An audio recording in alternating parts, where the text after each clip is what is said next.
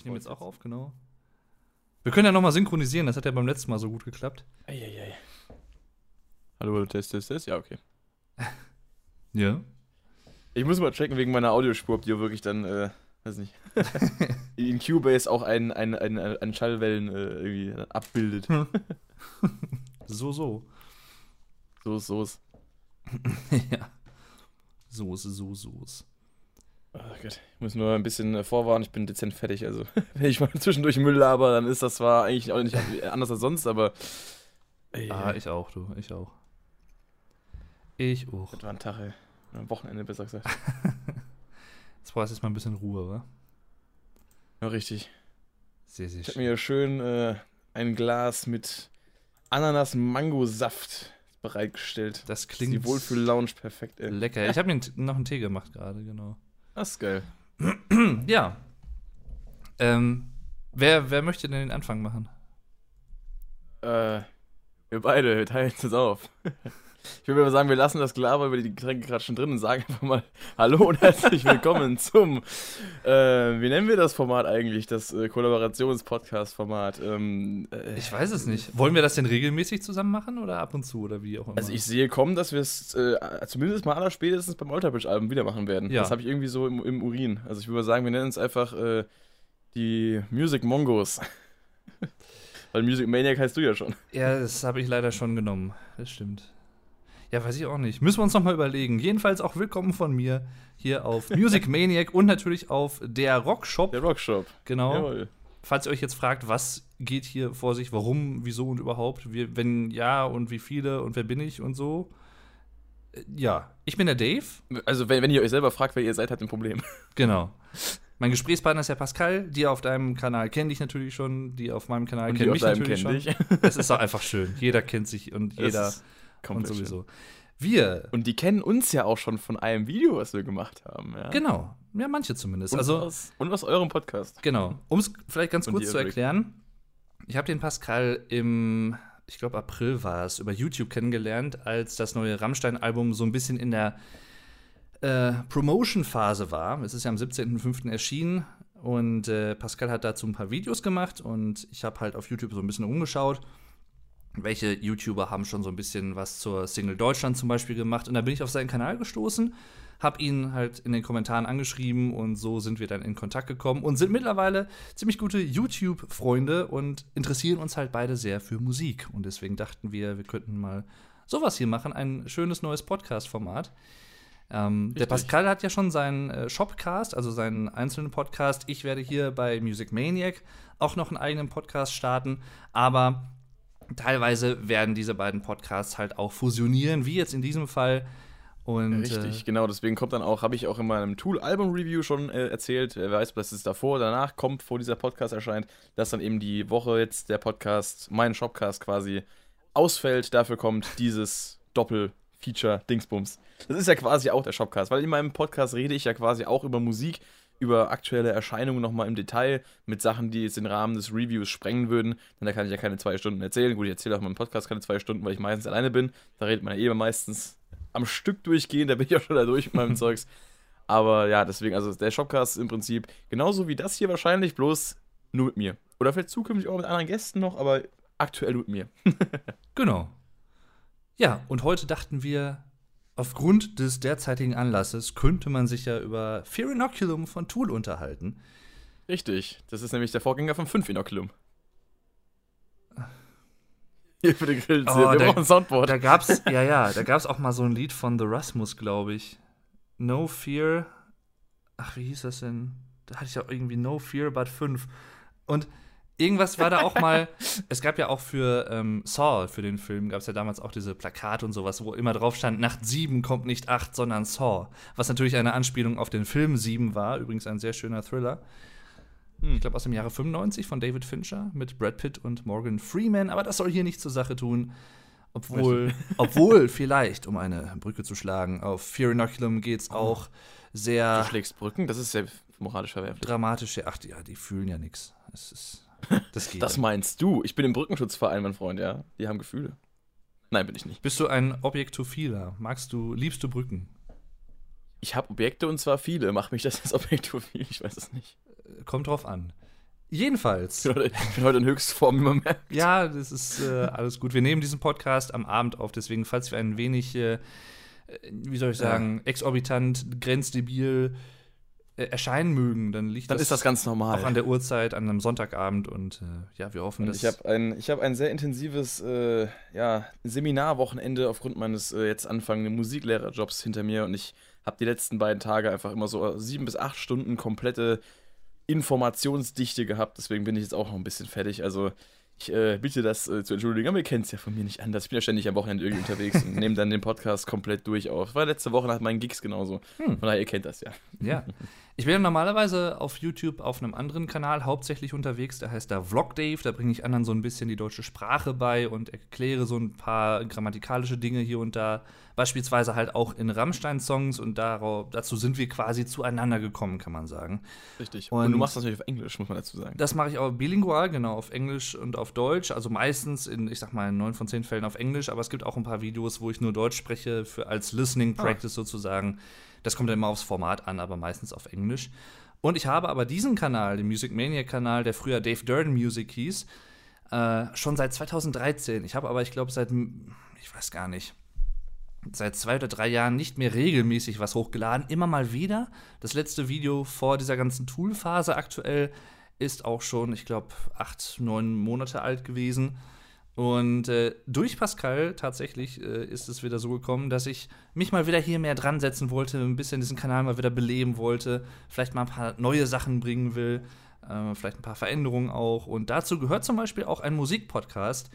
Das ist etwas, was ich schon länger vorhatte. Ich habe auch noch einen anderen Podcast mit einem anderen YouTube-Kumpel, wo der Pascal auch zu Gast war vor kurzer Zeit. Der heißt da Carsten. Da haben wir auch ein bisschen über Tool geredet. Da haben wir auch über Tool geredet, unter anderem auch über Rammstein und Linkin Park. Richtig, also erstmal die letzte Folge Cast im Podcast reinziehen. Ja. Genau, also ihr findet Links zu all den Podcasts, zumindest bei mir in der Videobeschreibung. Ich weiß nicht, vielleicht packt Bei Pascal. mir natürlich auch. Also, genau. Also, nee, ich also mache da gar nichts rein. Ich, ich, ich gebe dir keine Aufmerksamkeit. Und natürlich auch zu den jeweils anderen Kanälen, also zu Pascals YouTube-Kanal und so findet ihr dann jeweils. Oder eben auch zu Daves Kanal in meiner Beschreibung. Genau. das ist so, irgendwie ein bisschen. Jetzt mehr. haben wir die obligatorischen Dinge abgehakt. Und jetzt würde ich sagen, jetzt. beginnen wir mit der Reise durch die Angst. Mit der Reise, Reise. Durch die Angst, Angst. Genau. Sorry. Fear Inoculum. Ich, ich, ja. ich könnte jetzt das äh, so machen wie in meinem Review, dass ich anfange. Und eigentlich kommt es mir auch immer so vor. Ich möchte eigentlich so Phrasen wie das erste Album seit 13 Jahren und die Prog-Metal-Pioniere. Solche Phrasen, die, ich sag mal, wenn man sich im Musikkosmos, im Prog-Metal-Kosmos äh, ja, aufhält, solche Phrasen, die hört man halt ziemlich häufig oder liest man ziemlich häufig. Deswegen möchte ich die eigentlich gerne vermeiden. Aber da Trotzdem hast du sie in deinem Review gebracht. Richtig. Genau in dieser Form, wie du sie gerade gesagt richtig, hast. Richtig, richtig. Da es ja halt auch nun mal der Fall ist. Und dieses Album, das erste seit 13 Jahren im Tool-Kosmos ist, in der Diskografie, ist das sicherlich schon ein erwähnenswerter Faktor. Hat es Absolut. denn Auswirkungen auf den Stil gehabt? Weil manche könnten ja das sagen, hm. Eine interessante Frage. Ja, ne? Weil manche würden ja vielleicht sagen, okay, die haben jetzt 13 Jahre für ein neues Album gebraucht und ist denn da irgendwas Neues bei rumgekommen? Hm. Die Frage hatte ich in meinem, in meinem Review auch gehabt, jetzt gerade vorhin, ähm, als ich es aufgenommen habe, und hat dann eben auch so gedacht, ja, in 13 Jahren, da kann sich ja viel verändern, so auf dem eigenen Geschmack her, von den eigenen, eigenen Inspirationen, mhm. da ja auch in der Zeit unheimlich viele neue Künstler ans äh, Rampenlicht der Welt getreten sind. Und es ist natürlich, dann liegt natürlich irgendwo nah, man, man wird ja auch älter und verliert auch Interesse vielleicht an, an Sachen, die man früher mal gefeiert hat und bekommt Neues dazu. Und das, das ist natürlich irgendwo naheliegend, dass man sich dann auch stilistisch anders ausdrückt. Richtig. Dachte mir eben auch. Also ich würde behaupten, dass Tool sich im Großen und Ganzen treu geblieben sind, aber durchaus ein paar kleine Neuerungen hier und da eingebaut haben. Und es gibt auch einfach, ich, ich würde jetzt einfach mal keck behaupten, altersbedingt auch ein paar Änderungen äh, im Klangbild. Beispielsweise, ich finde, am meisten merkt man es tatsächlich bei Maynard, der trotzdem immer noch und auf eine gewisse neue Art und Weise sehr elegisch, sehr anmutig klingt, wenn er halt clean mhm. singt. Und ähm, auf diesem. Das macht er auf dem Album eigentlich hauptsächlich, deswegen. Richtig. Es gibt auf dem Album keinen wirklichen Scream oder Shout in dem Sinne, wie es vielleicht auf früheren Alben noch der Fall gewesen ist. Und ich könnte mir vorstellen, dass das unter anderem halt auch eine altersbedingte Sache ist. Andererseits Letztes Jahr, 2018, gab es ja von A Perfect Circle auch ein neues Album, das erste seit 14 Jahren wohlgemerkt. Tatsache, haben die auch so lange gebraucht? Ja. Das wusste ich gar nicht. Also mit Perfect Circle kenne ich mich tatsächlich gar nicht aus.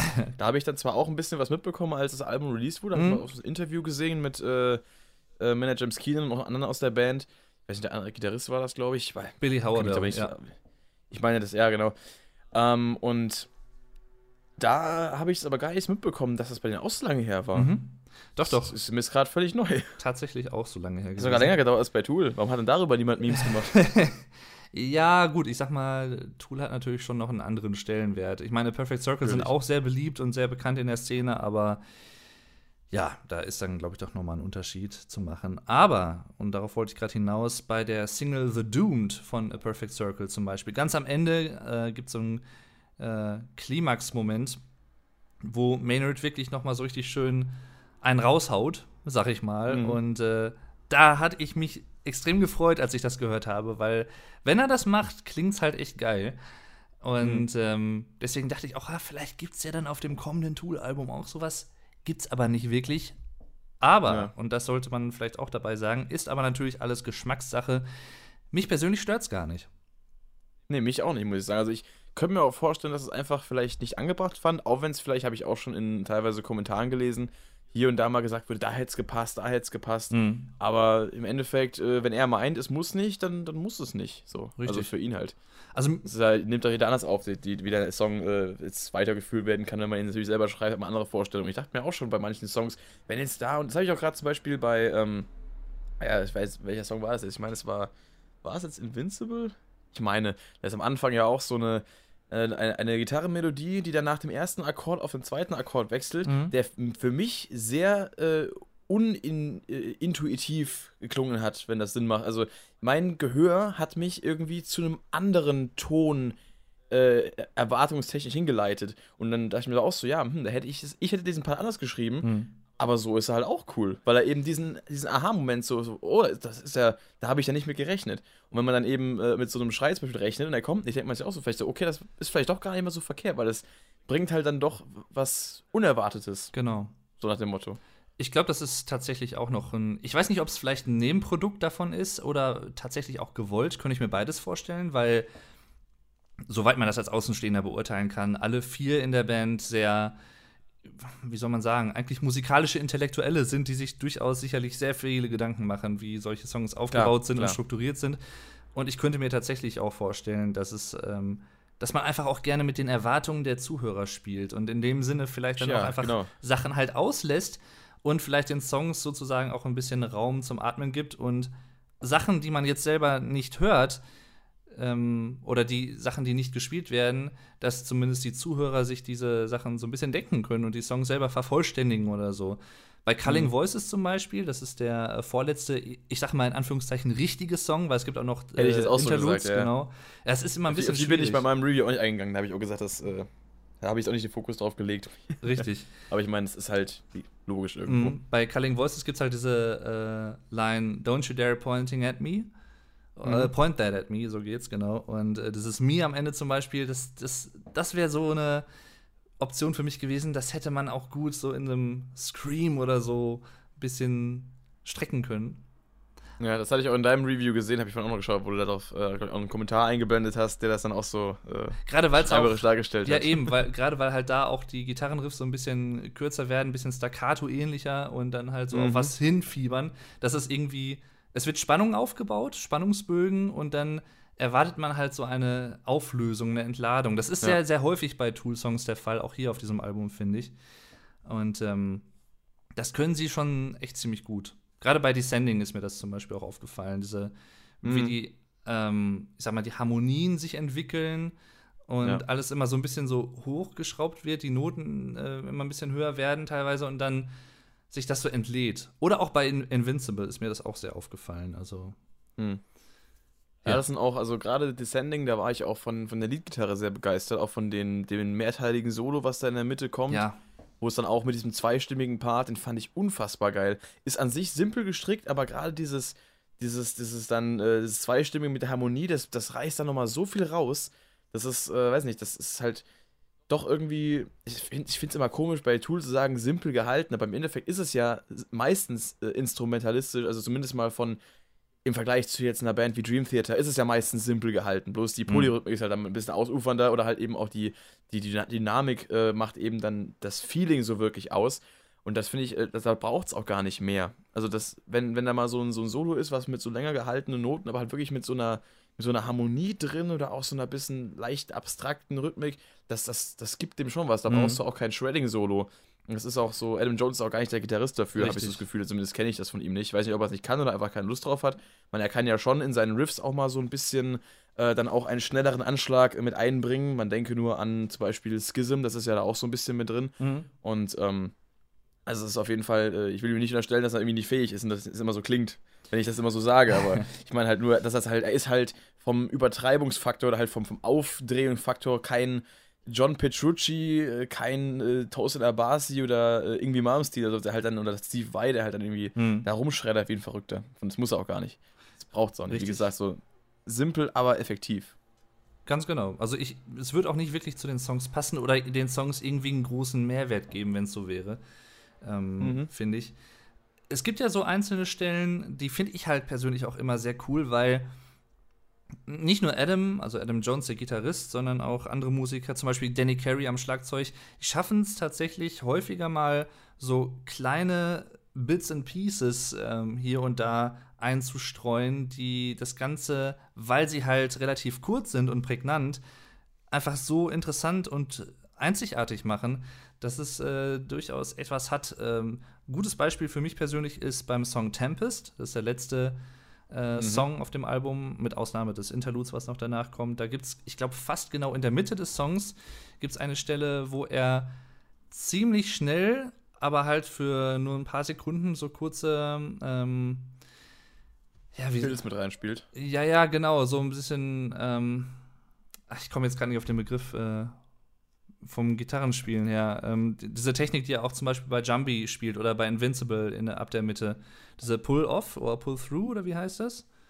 Redest du jetzt gerade über, über Danny Carey oder nee, nee, Adam über Jones? Adam Jones. Ähm, Ach so, ich meine jetzt gerade bist bei den Drums. Nee, nee. Ach so. Nee, nee.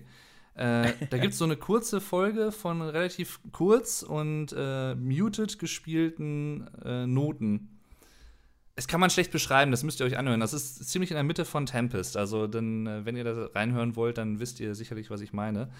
Und ja. sowas, das, das ist halt einfach so knackig, so würzig in dem Sinne, das, das, ah, das gefällt mir einfach sehr gut. Ja, das ist geil. Und weil es wohl dosiert ist in dem Sinne, macht es halt auch einen großen Eindruck. Ich, ich persönlich bin sowieso nicht so der Fan von übertriebenem Geschreddel und so und äh, kann auch gut sein, so ist es nicht. Ich mag auch John Petrucci bei Dream Theater zum Beispiel sehr gerne, aber ich ähm, mag es auch, wenn man einen Song so ein bisschen Atem, äh, atmen lässt. Und wenn man Richtig. nicht alles äh, zuschreddet und sowas und dann, ja. Ja, also ich finde es auch, also ich bin zwar natürlich äh, Gitarrist und, und, kenne mich mit den ganzen Solo-Techniken aus, kann das auch irgendwo alles spielen.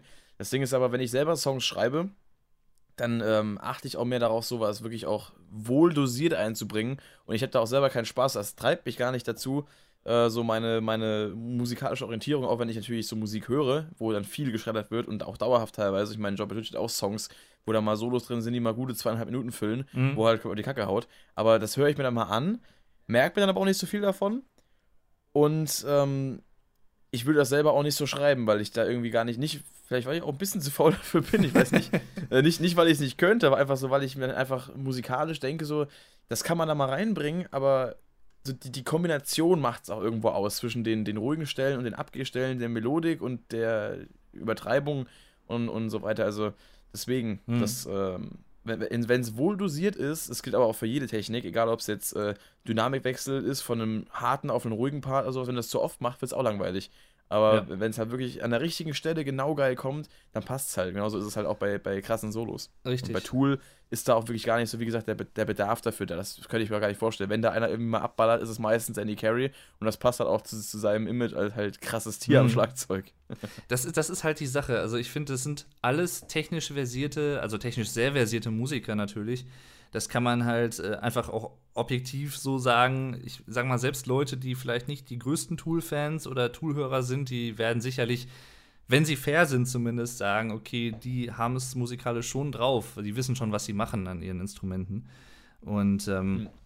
die sind alle sehr technisch versiert, sind aber nicht in dem Sinne technisch oder klingen nicht in dem Sinne technisch, als dass sie das die ganze Zeit ständig immer zur Schau stellen wollen oder richtig, richtig. Äh, auch einfach zur Schau stellen. Am meisten würde ich tatsächlich noch sagen, Danny Carey am Schlagzeug, ähm, der durchaus des häufigeren mal so kleine Filz reinstreut. Ähm, oder auch mal größere. Auch größere, genau. Oder so, so kleine, so akzentuierte Passagen einfach, zum Beispiel äh, im Double Bass-Spiel. Ähm, ja, er ist jetzt ja. niemand, der jetzt irgendwie, sagen wir mal, für drei Minuten am Stück äh, die Double Bass durchprescht.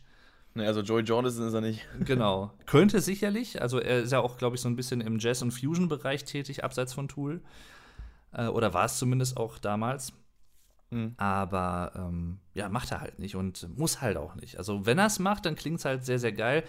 Ein gutes Beispiel für mich, ähm, ich meine, in Tempest gibt es das sehr häufig, aber jetzt, wenn man zum Beispiel noch mal zurückgeht in die bisherige Tool-Diskografie, äh, im Song The Grudge gibt es am Anfang so eine kleine Einleitung von Maynard, wo er so ein bisschen ähm, was singt und dann kommen so kurze Macht er ja äh, meistens sehr gute. Richtig, ja. Ist auch gut so, dass er es macht. Also ich glaube, dass wenn er jetzt irgendwie Xylophon spielen würde, ich meine, vielleicht kann er das auch. Blockflöte. Blockflöte, ja. Oder, Oder elektrische Triangel.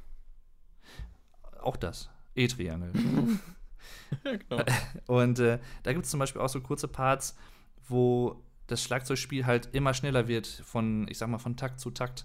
So klingt es zumindest. Und das baut halt immer mehr aufeinander auf. Und ja, für sowas haben sie halt einfach ein Gespür, muss man halt sagen. Und das ist auch auf diesem Album auf Fear Inoculum nicht anders.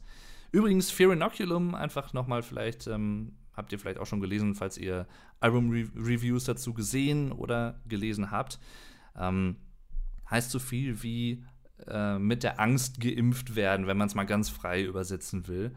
Äh, oder jemanden ja. mit Angst impfen dazu, dass derjenige gegen Angst immun wird.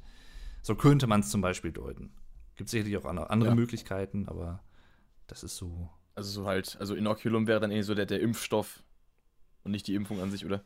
Beziehungsweise, also wenn man das so. Nee, das, es gibt das Inokulat, gibt's, das ist, glaube ich, der Impfstoff okay. und äh, Inokulation ist der Vorgang, also das, das Impfen quasi, die Impfung. Ja, deswegen meine ich, es wird es ja Fear Inoculation heißen. Wenn es die Impfung wäre. Naja, das Inoculum ist ja eher so, oder, oder nee, Inoculum ist ja Latein eigentlich in dem Sinne würde ich sagen. Also, Inoku also UM ist eine typische ja, gut, lateinische Endung. Klar, klar. Ähm, was auch ganz gut passt, übrigens, ähm, wenn man sich das neue Logo von Tool anschaut, was auch auf dem Cover sieht, auf dem Artwork, wenn man das faltet, diesen Tool-Schriftzug, erhält man eine Spritze. Das finde ich eigentlich auch ein ziemlich, ziemlich cooles Detail. Ja, das fand ich auch sehr nice. Vor allem, weil das am Anfang ja auch das Logo äh, ziemlich kritisiert wurde. Genau, der Rest des Alben-Artworks auch, was ich mhm. tatsächlich sehr unangebracht finde, weil es eigentlich geil ist. Ja. Aber ja, das ist mir auch erst dann aufgefallen, als du mir das mal geschickt hast. ich, ich, das ist halt auch sowas, das hätte ich vorher natürlich auch nicht gesehen, aber naja. wenn man das wirklich irgendwie dann so sieht und sowas, das war bei mir auch so ein richtig geiler Aha-Moment. So, okay, das, ja. sowas ist schon wieder cool. Und ähm, eine weitere, oder ein weiteres Detail, was durchaus auch auf das gesamte Album zutrifft. Ähm, ihr habt vielleicht gesehen, dass die Schreibweise von Tempest ein bisschen anders ist, als man es normalerweise schreiben würde. Das T am Anfang ist ja wie eine 7 geschrieben, also stilisiert. Ich dachte, ähm, der Song heißt Seven Empest. Seven Empest. nee, äh, und das hat tatsächlich den Grund, aber da kann, das hat Pascal wahrscheinlich auch schon erkannt oder vielleicht ja. auch gelesen, ähm, dass es auf diesem Album sehr, sehr, sehr viele Songs mit Taktarten in sieben gibt. Also sieben, sieben Viertel zum Beispiel und ähnliche Sachen. Oder sieben Achtel, Oder, das wäre dann eben genau. die andere Variante. Oder eben auch zum Beispiel einen Part, ich weiß nicht mehr genau, welcher es war, aber es wurde auch in einem Artikel von Adam Jones gesagt, den sie wirklich tatsächlich in 21er mhm. äh, Mustern zählen. Also quasi drei Siebener. Genau, ich glaube, das, das war immer sozusagen in, äh, in Tempest war das irgendwo, glaube ich, drin. Ja. War das? Mhm. Das müsste ich jetzt nochmal genau nachlesen, das habe ich nicht, aber das kann, das kann tatsächlich sein. Habe ich so auch nicht rausgehört, weil es wie man das selber als Musiker zählt. Ich meine, ich habe auch äh, schon, ähm, das erkläre ich mal ganz gerne, so den, äh, um, um halt so die Taktarten mal ein bisschen äh, aufzudröseln. Jetzt am Beispiel der 21, was dann 3 mal 7 wäre. 7 ist ja auch irgendwo ungerade, deswegen ist es vielleicht auch äh, ein Beispiel, was jetzt einen Laie noch eher verwirren könnte. Mhm. Aber ich sag mal, es gibt ja ähm, so die, die gängigsten Taktarten sind ja entweder vier Viertel oder drei Viertel, beziehungsweise ein Sechs Achtel, was ja quasi ähnlich ist wie ein Dreiviertel. Bei einem Dreiviertel ist es so 1, 2, 3, 1, 2, 3, 6 Achtel wäre dann 1, 2, 3, 4, 5, 6, 1, 2, 3, 4, 5, 6. Also quasi die Betonung so doppelt eben, also auf 1 und 4 und halt schneller also als dieser typische Walzer, den man jetzt so kennt, dieses 1, 2, 3, ne? Mhm. Und wenn man jetzt zum Beispiel einen, äh, von Dream Theater kenne ich jetzt auch dieses Beispiel, einen 15 Achteltakt nimmt, das klingt ja erstmal komisch. 15, was ist das für eine Zahl? Mhm. 15 Achtel, das, das, das klingt ja erstmal komplett äh, an, an den Sackhaaren herbeigezogen, wie ich gerne sage. Okay. Aber wenn man das mal aufsplittet, das habe ich zumindest in einem Song von mir so gemacht, sind das im Prinzip, weil da muss man ein bisschen rechnen, aber wir sind ja bei Tool, das heißt Mathe dürfte ja den Fans eigentlich im Griff sein, sollte. äh, ich sage nur Fibonacci und so weiter. Mhm. Und dann äh, 15 kann man aufsplitten in 6, 6 und 3. Und dann macht es wieder Sinn, weil wenn man diesen Dreier, dieses Dreier-Feeling wieder drin hat, dann kann man einfach zweimal bis 6 zählen, einmal bis 3 und dann fängt man wieder von vorne an. Und dann ist es irgendwo wieder etwas mehr natürlich. Klar, man hat dann eben im äh, Vergleich zu den, den beiden Sechser-Parts, die vorher kommen, einen, einen Dreier-Part, der halt halb so lang ist. Also man muss schon irgendwo dann nach der Hälfte abbrechen beim dritten Durchlauf. Also Sechser-Durchlauf, den man hätte, wenn, wenn er ganz wäre. Aber man kann es auch einfach äh, in, naja, ich sag dann, dann wären es ja ähm, 5 mal 3. Ja, genau, 5 mal 3, 15, Mathematik. Ja, Ähm, äh, kann, kann man das ja auch zählen. Da macht es irgendwie wieder Sinn. Also diesen, diesen 21er-Part kann man locker auch irgendwie so splitten, wenn man jetzt zum Beispiel 7 mal bis 3 zählen würde mhm. macht zwar irgendwie dann wahrscheinlich auch äh, äh, so rein intuitiv, wenn man den Rhythmus hört, nicht viel Sinn, weil es eben auf der 7 wahrscheinlich immer diesen, diesen prägnanten Einserschlag, beziehungsweise auf der, 8 dann diesen äh, prägnanten Ein- Einserschlag wieder, hat, wo es dann wieder von vorne losgeht. Aber man kann es jetzt irgendwie herleiten. Hat wahrscheinlich kein Mensch verstanden, aber wenn doch, Richtig. dann schreibt Ich, einen Kommentar. Ja, ich, ich, ich lausche und äh, bin de dezent verwirrt, aber ich, ich kann nachvollziehen, worauf du hinaus willst. Ich ich rede sogar über Taktarten. mir Merkt man überhaupt nicht, kein Problem. Nee, Nein. zum Glück. Fang, fang, bloß nicht an, mich auf- aufs Thema Akkordtypen zu bringen. Dann sind wir ganz raus heute. Dann wären wir heute mehr fertig.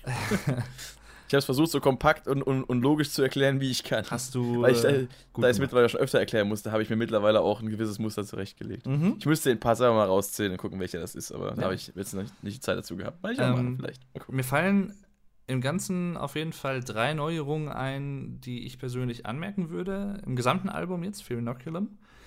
Und zwar, ich persönlich finde, im Vergleich zu früheren Alben hat Fear Inoculum mehr elektronische Anteile. Also mehr Keyboard-Sequenzen und Synth-Linien, die auch schon mal in Songs vorkommen. Beispielsweise Mhm. auch in Invincible. Äh, da ist es, und natürlich Chocolate Chip, Chip, Chip, Chip, Chip, Chocolate Chip, Chip, Chip, Chip, Chocolate, Chocolate Chip, genau, Chip, Chocolate mein, Chip, mein Lieblingsohrwurm, mein neuer. Äh, und äh, Zungenbrecher. Also, wo du einmal in der einen Sprache über WhatsApp war, das Chocolate Chip, Chip, Chip, habe ich dann den Chocolate Chip, Chip, Chip, Chip, Chip tanzen. Hab ich verstanden. Ah. Ganz ausgebildet. Also, wie man auf den Song tanzt, will ich auch mal gerne sehen. Mhm. Ich war auch Könnt ihr mal irgendwann, irgendwann mal ein Video machen, wenn man es irgendwann in Real Life Ja, trifft. gerne. Also ich, ich wenn, wenn ich mich gefilmt hätte beim ersten Mal hören, dann wäre das auf jeden Fall die Stelle gewesen, wo ich so am meisten einen What the fuck Gesichtsausdruck gehabt hätte, weil diese elektronische Sequenz, die dort gespielt wird, eigentlich sehr dissonant ist und total so wie soll ich sagen, eigentlich nichts, womit man Tool jetzt direkt so verbindet. Ich meine, die nutzen auch ein paar Dissonanzen hier und da, aber äh, einfach dass es so ein rein elektronischer Track ist mit Danny Carey am Schlagzeug, der so quasi sein eigenes Schlagzeug-Solo drüber spielt. Mhm. Finde ich saugeil, aber beim ersten Mal hören dachte ich so, was ist das für eine Melodie? Die ist ja irgendwie Das total halt, Das crazy. ist halt ein Chocolate Chip Trip. Ja, ja. Was erwartest du von einem Richtig. Song, der so heißt? ja, eben. Also, Ich hätte, ich hätte mir eigentlich bei dem Titel, muss ich sagen, ich war dann, äh, das klingt jetzt blöd, wenn ich das so sage, weil es eigentlich ein geiler Song ist und auch gerade halt die Skills von Danny Carey krass in den Vordergrund stellt und auch sehr krass eben darstellt, wie krass er halt ist. Mhm. Aber ich war ein bisschen enttäuscht, weil ich hätte gehofft, dass bei dem Titel eine Fortsetzung zu Rosetta, äh, Rosetta Stone kommt. Mhm. Rein textlich gesehen, aber es ist ja kein Text, ist ja kein. Da hätte hätte ich gefeiert, wenn ihr das irgendwie noch weitergemacht hättet, weil ich fand den Song, also Rosetta Stone, finde ich rein lyrisch gesehen so komplett grenzbescheuert. Ja. Das ist so geil. Ich liebe das das. ist super. Ja, da hatte ich tatsächlich, ich weiß nicht, ob das im Vorfeld irgendeine Falschinformation war, aber ich meine, ich hätte auch Reviews gelesen, wo zum Beispiel auch die Rede davon war, dass der letzte Song irgendwie 23 Minuten lang ist oder so, was er ja nicht ist. Ist. Mhm. äh, du hattest ja was erwähnt gehabt, glaube ich sogar, dass irgendwie ein 20-Minuten-Song dabei sein Genau. sollte. Aber also das so ein ist ja jetzt paar, gar nicht der Fall. so ein paar Falschinformationen. Vielleicht haben Leute irgendwie ein Interlude mit dem Song zusammen äh, gesehen oder so oder keine Ahnung. Vielleicht gab es auch irgendwie Ja, gut, wenn, du, wenn du. Tempest und Mockingbeat zusammenzählst, da kommst du ja so ungefähr auf 18 Minuten. genau, also und dann vielleicht noch Chocolate Chip Trip oben drauf. Boah, ich hab's hingekriegt, ohne mich äh, zu verknoten. Geil. Jetzt noch zweimal hintereinander oder dreimal? Chocolate Chip Trip, Chocolate Chip Trip, Chocolate Chip Trip. Ich sag dir ja, äh, wenn, wenn, wenn du das äh, vom Spiegel im Badezimmer dreimal sagst, dann kommt Danny Carey und verhaut dir im, äh, im Polyrhythmus den Arsch. Ja, ja, das fand ich auch sehr geil. Ja, das hatte mir der Pascal in einer Sprachnachricht zukommen lassen und ich habe mich sehr beömmelt, als er das. Äh das habe ich auch gehofft, dass ja. du das gemacht hast. Ah, das war so gut. Da kommt nicht die Bloody Mary, sondern Danny Carey, genau. Es reimt sich ja sogar. Ja, ja, das ist immer, du. Und da kommen wir auch wieder zu den Lyrics, denn die sind ähm, oh. ja mal wieder sehr. Da reimen sich auch Sachen, wer hätte gedacht. Ja. So ein bisschen zumindest. Also Maynard ist jemand, ich glaube, als ähm, Lyriker, der sehr wohl sehr bedachte und sehr anspruchsvolle Lyrics schreibt, auch sehr kryptische Lyrics teilweise, die man vielleicht gar nicht so Absolut. durchschauen soll. Ähm, oder die halt sehr mehrdeutig sind, äh, eine sehr hohe Ambiguität haben. Und keine Eier. Und keine Eier. Doch, die Songs haben und die Lyrics haben auf jeden Fall Eier. Also das, kann, alles andere kann man wohl. Ja, die schon, aber du weißt ja. Ich weiß, auf jeden Fall. Also wenn du die Songs auf ein gefältetes Backblech legst und 15 Minuten in den Ofen packst, da haben die keine Eier mehr. ich glaube, das, selbst das überstehen die gut.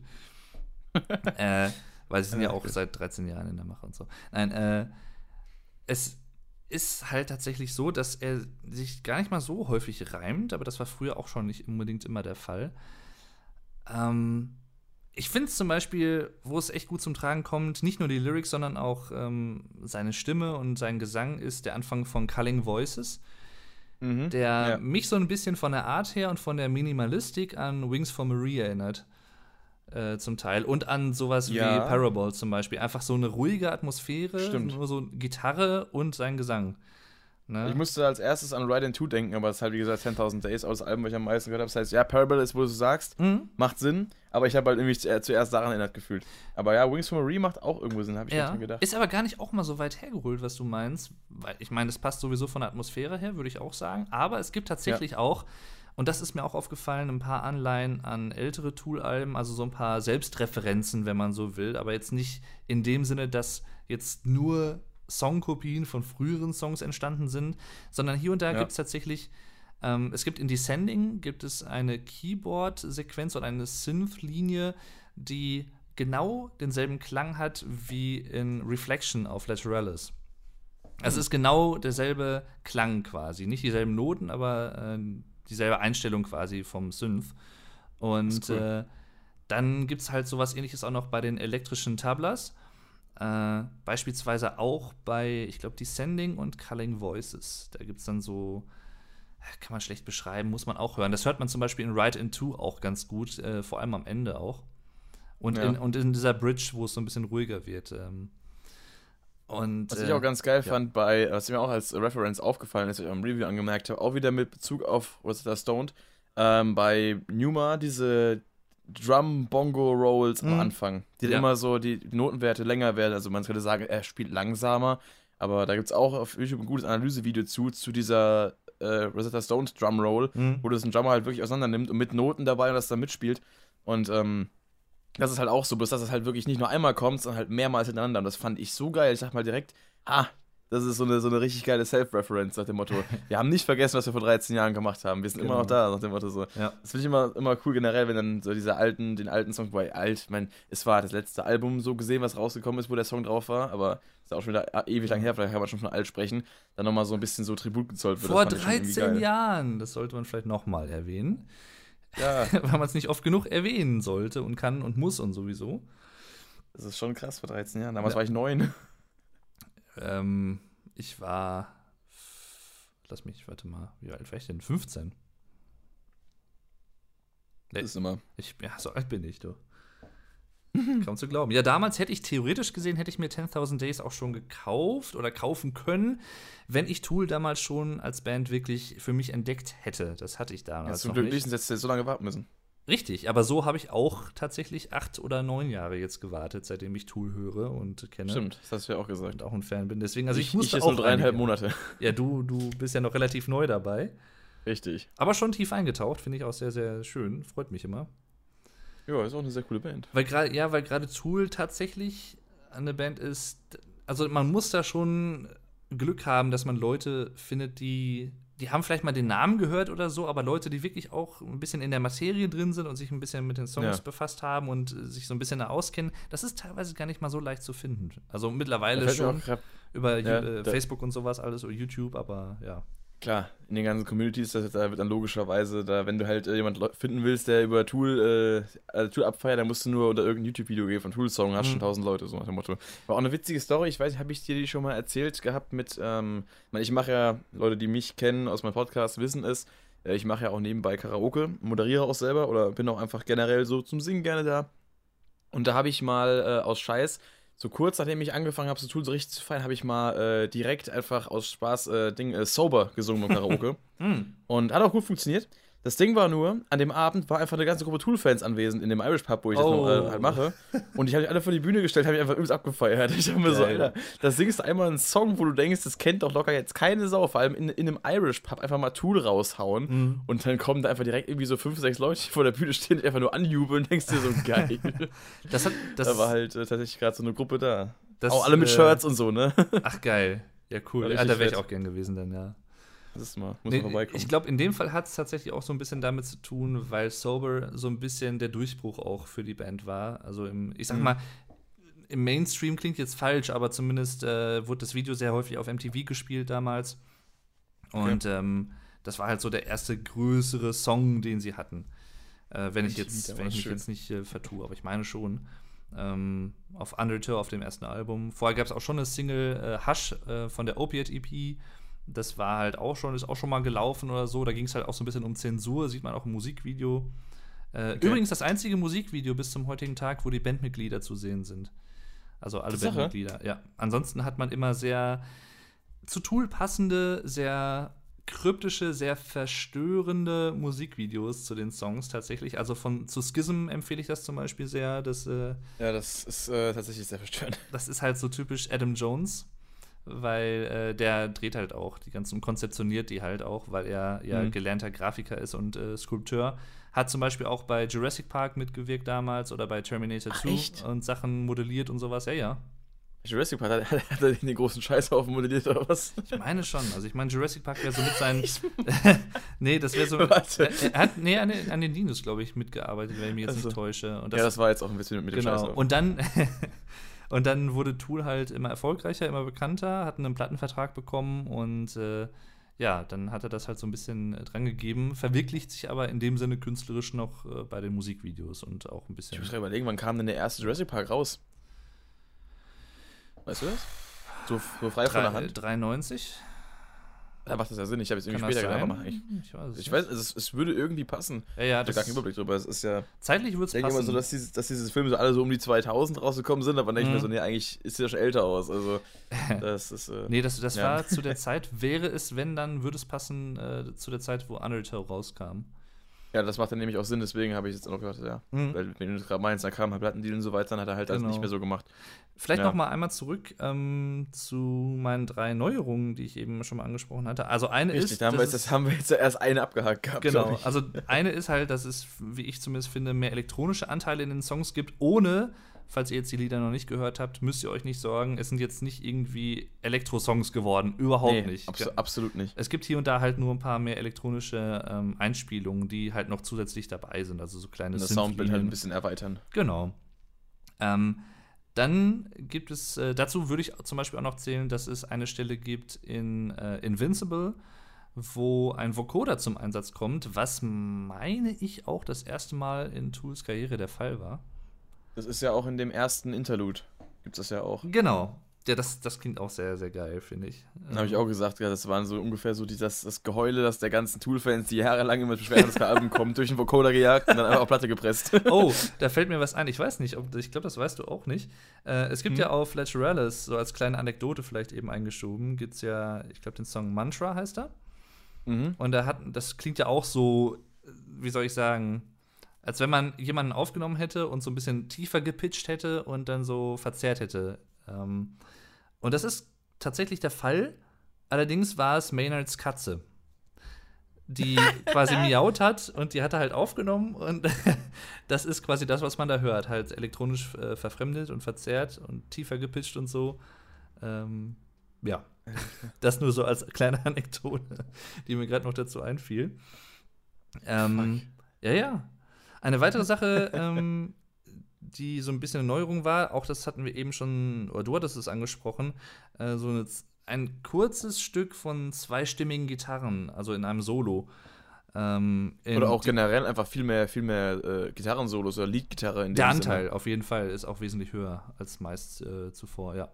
Würde ich auch also sagen. mir fällt generell jetzt eigentlich gar nicht wirklich äh, so Gitarren-Solo-mäßig viel ein aus anderen Tools-Songs ich kenne auch noch nicht alle so gut, sag ich mal ja. so, aber, aber, wenn ich mal so zurückdenke, wenn ich jetzt eher so an, an solche Parts denke, wo ich am Anfang dachte, es wäre ein Gitarren-Solo, Beispiel äh, bei Schism, dieser Mittelpart, ist ja eigentlich der Bass mit dem Effekt drauf mhm. und nicht die Gitarre. Genau. Und dann dachte ich mir auch so, hm, äh, Gitarren-Solo bei Tool? Ja. Äh, wo? Ich, ich, ja, das passt aber eigentlich auch ganz gut, weil früher fand ich auf früheren Alben bis 10.000 Days einschließlich, würde ich sagen, hat Adam Jones eher ähm, Klangtexturen mit seiner Gitarre erzeugt, also im ja. Sinne von Soli, als dass er jetzt wirklich ein traditionelles Soli äh, Solo gespielt hätte. Und hier ja. es sind es klingt halt schon eher nach Gitarren-Solo. Früher waren es halt dann eher so Texturflächen, sag ich mal, und ja. Ähm, ja, deswegen schätze ich ihn ja auch eher so als diesen, diesen bisschen zurückhaltenderen Spieler ein oder wie gesagt auch vielleicht technisch in der, äh, in der Hinsicht nicht so ausgereift, weil er sich ja damit nicht so beschäftigt hat, weil die, die Songs auch nicht brauchen, aber vielleicht mhm. äh, einfach jetzt dieser, dieser Kontrast, dass er jetzt eben ein bisschen mehr äh, auch äh, hervortritt, weil ich habe immer so das Gefühl, wenn ich dann ein Tool höre, dass es eher so instrumentalistisch wirklich auf der Rhythm Section, also Justin Chancellor und Danny Carey basiert, dass die wirklich eher so im Rampenlicht stehen. Adam Jones, was eigentlich für einen Gitarristen eine sehr ungewöhnliche Rolle ist, wirklich eben diese, diese Klangtexturen und diesen, diesen Klangteppich bereitstellt, aber dann sich die anderen beiden da eher drauf austoben, als dass Adam Jones wirklich selber so äh, im Vordergrund steht. Mhm. Das ist halt auch interessant. Finde ich auch eigentlich relativ einzigartig und auch irgendwie dann geil. So. Ja.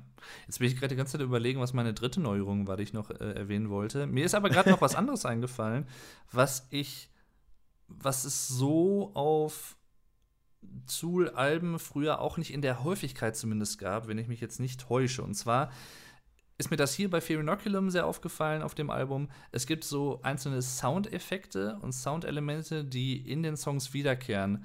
Ähm, auch okay. natürlich als Anspielung auf ältere Alben. Zum Beispiel gibt es am Anfang von Numa gibt es ja dieses, ich kann es gar nicht mehr beschreiben. Ähm, ich weiß nicht, ob es ein Keyboard ist, was das spielt oder so. Äh, es klingt auf jeden Fall. Oder auch zum Beispiel am Anfang von Tempest, nehmen wir das vielleicht als Beispiel. Ähm, dieses äh, fast schon Cembalo-artige, was man da so hört, äh, das klingt halt schon sehr ähnlich zum Anfang von Vicarious mit diesen einzelnen, ähm, ich sag mal, Keyboard- ähm, Noten, die man da hört, über dem äh, Bass. Ist bei Vicarious ein Keyboard drin? Am Anfang des dim, dim, dim, diese einzelnen Noten quasi, die ja so ein bisschen drüber gespielen über der Gitarre und dem Bass. Ah, ja, ja, ja. Weißt du, was ich meine? Diese, diese ja, kleinen Akzente, die dann so. Jetzt habe ich es, ja, ja. Und sowas gibt es halt zum Beispiel auch in Tempest, ganz am Anfang im Intro. Ähm, und es gibt bei Fear Inoculum, beim Song, gibt es so kurze, so wie so ein, so ein Klatschen, äh, klingt es fast wie so ein elektronisches. Ja. Ähm, das hört man zum Beispiel auch in Descending hier und da. Also es gibt so Keyboard- hm. und Klangeffekte, die in den Songs halt wiederkehren. Und das Ganze finde ich halt dadurch auch so ein bisschen zu so einer mehr homogen wirken lassen, als äh, was, was irgendwie zusammengehört. Und ähm, ja, wie findest die du denn? habe ich gar nicht so geachtet. Wie findest du denn eigentlich, würde mich interessieren, äh, die Interludes? Also findest du äh, gut, dass sie da sind? Würdest du auch ohne auskommen oder was denkst du dazu? Das Thema ist halt, da ich jetzt dieses Wochenende auch wirklich vergleichsweise wenig Zeit hatte, mir das Album wirklich anzuhören, habe ich die meistens geskippt. Das heißt, ich weiß zwar noch ungefähr, wie die klingen, mhm also so, so, zum Beispiel das erste ist mal hängen geblieben, weil das mit diesem Vocoder-Ding auch so halt sehr herausgestochen ist. Ich habe auch so, what the fuck passiert hier gerade? aber ich habe die anderen, also Mockingbeat noch so ein bisschen im Kopf, aber das andere zum Beispiel gar nicht mehr. Also ich kann ich eigentlich gar nicht so wirklich so viel zu sagen. Ich, hm. ich, ich meine, ich bin an sich so ein Fan von solchen äh, Interludes, die so halt so ein, so ein Album so ein bisschen connecten. Das habe ich auch gerade gesagt. Also ganz anderes Beispiel stilistisch, aber äh, äh, Callejon haben das auf ihrem Album Videodrom. Kennst du Callejon? Hörst du die? Mhm. Okay. Und da gibt es ja auch immer diese, diese, diese Tracks, also wie, D, O und Drom quasi, die sie zwischendrin ab und zu bekommen. Und sowas, also das finde ich halt zum Beispiel sehr, sehr geil. Oder auch auf, auf äh, A Thousand Suns von Linkin Park, die ja, äh, genau. äh, in, äh, entsprechenden Zwischenteile. Die finde ich aber alle irgendwie musikalisch ein bisschen passender zum Album als jetzt auch in dem Fall. Mhm. also zumindest von dem, was ich jetzt noch im Kopf habe. Also ist schwer zu sagen. An und für sich solche Interludes, gerade auf so einem Album, wo dann auch die Songs ewig lang gehen, ist ja bei dem Album der Fall. Ich meine, der kürzeste Song geht 10 Minuten 5. Ja. Ähm, es ist halt schon lang, es ist, es ist nicht zu lang, aber es ist halt lang für den, sagen wir, Otto-Normalhörer, äh, ist es vielleicht ein bisschen viel so. Und da kann vielleicht auch zwischendurch mal so ein kurzer äh, Durchatmen-Moment, gerade wenn dann zwei Songs nacheinander kommen, wie jetzt zum Beispiel Fear and Oculum mit Numa oder halt äh, mhm. Descending und Culling Voices, kann das halt schon äh, sehr chillig sein, äh, auch mal so ein etwas kürzeres, einfach nur so, ja, so, so, eine, so eine Atempause kurz zu haben. Also genau Deswegen, also ich finde es von der Funktion her auf jeden Fall gut. Umsetzung, da muss ich mir ein bisschen dran gewöhnen. Also das fand ich jetzt beim ersten Mal hören so okay, mhm. aber jetzt auch nicht 100% überzeugend, muss ich sagen. Ich finde, im Vergleich zu früheren Interludes, finde ich die auf Fearnoculum tatsächlich mit am besten. Ähm, Ach, weil, ja, weil die einfach im Ganzen sehr atmosphärisch klingen. Und frühere Interludes, die waren so ein bisschen, wenn ich jetzt an Anima zum Beispiel denke, an die Interludes da drauf, die haben halt auch irgendwie was für sich. Zum Beispiel das Interlude zu Jimmy, wo diese wo dieses ähm, so diese Fahrstuhlmusik fast schon so gespielt wird. Ja, so, das, das klingt, hat halt auch irgendwie was für sich und drückt halt auch nochmal diese humoristische Seite von den früheren Tool aus, die es mittlerweile gar nicht mehr so gibt. Das könnte ich mir vorstellen, ist auch so eine Sache, die viele ältere Fans vielleicht auch gar nicht so toll finden. Ähm, das ist halt nun mal auch ein Unterschied, würde ich schon sagen. Also, wenn ich an Anima denke, da ist der, der Humorfaktor einfach, allein das Intro zu Third Eye zumindest, äh, oder zum Beispiel. Oder dann auch der ganze Song Die Eier von Satan. Die Eier von Satan, sowas hat man halt auf den letzten Tour-Alben halt nicht mehr gehabt. Meine, gut, auf dem letzten war halt äh, Rosetta Stone, gut, was halt okay. textlich gesehen kompletter ja. äh, Bullshit war. Deswegen hatte ich auch gehofft, wie gesagt, also dadurch, dass eben auch das äh, Chocolate Chip Trip jetzt eben nicht die, wie ich halt dachte, Fortsetzung davon ist, halt so eine stilistisch, textlich, den es ja nicht gibt, ähnliche Nummer, mhm. Ist halt auch dieser, dieser äh, Humor auf dem Album irgendwie gar nicht drauf. Also es ist halt wirklich doch ein sehr ernstes Album, so vom, ja. vom Grundtonus her. Und deswegen, also ich kann das schon verstehen, was du meinst. Würde ich zustimmen. Sehe ich also, auch so. Ist sicherlich mit eines der ernsten, ernstesten Alben äh, von Tool im Vergleich. Ähm, ja, also wie gesagt, ich, ich finde es eigentlich nicht schlecht. Ähm, ich finde es auch gut, dass sie da sind tatsächlich. Also mich persönlich, hm. ich könnte halt auch ohne auskommen natürlich. Ich habe halt als erstes auch die digitale Version gehört. Ich habe mir zwar die äh, Limited Special Deluxe äh, Box Set Edition geholt, die einzige physisch, äh, die einzige physische Version, die es derzeit gibt, stand 1.9., ja. Ähm, die habe ich mir halt geholt und auf der CD sind die Interludes halt nicht mit drauf, weil es halt auf das äh, Medium nicht passen würde, rein von der Länge her. Stimmt, das habe ich, hab ich auch gelesen. Genau, weil wir halt ohne die Interludes ja schon bei 80, knapp 80 Minuten sind und mit den Interludes krass. sind wir bei 86 Minuten und das hätte halt nicht mehr drauf gepasst. Ähm, und deswegen. Äh, ich Wobei es sogar eigentlich mehr sein müsste, oder? Es müssten sogar irgendwie, weil ich sehe gerade, das äh, Mockingbeat geht 2 Minuten 6, dann das andere 2 Minuten 14, das in der Mitte nur 3 Minuten 10, da sind wir eigentlich schon bei, bei über 7 Minuten. Ja, sogar. wie gesagt, ich meine ja knapp 80 Minuten, ich glaube, das ist ja. letztendlich ist es bei 79 irgendwas oder so. Äh, ohne ja, aber da, da bin ich halt dann äh, klugscheißerisch schon ja, so genau. Weiß ich doch, weiß ich doch. Ja. Ja. ja, so ist es. Ähm, auch sowas wie Chocolate Chip Trip ist tatsächlich äh, ein relatives Novum, würde ich gestehen. Also es gibt gab Klar. zumindest keinen wirklichen Drum-Solo-Track bisher bei Tool. Äh, nur Generell halt auf, auf, auf einem Album, auf einem Studioalbum wirklich so ein, äh, ein wirkliches Solo von einem Instrumentalisten jetzt zu haben, mhm. ist ja auch sau ungewöhnlich. Ja.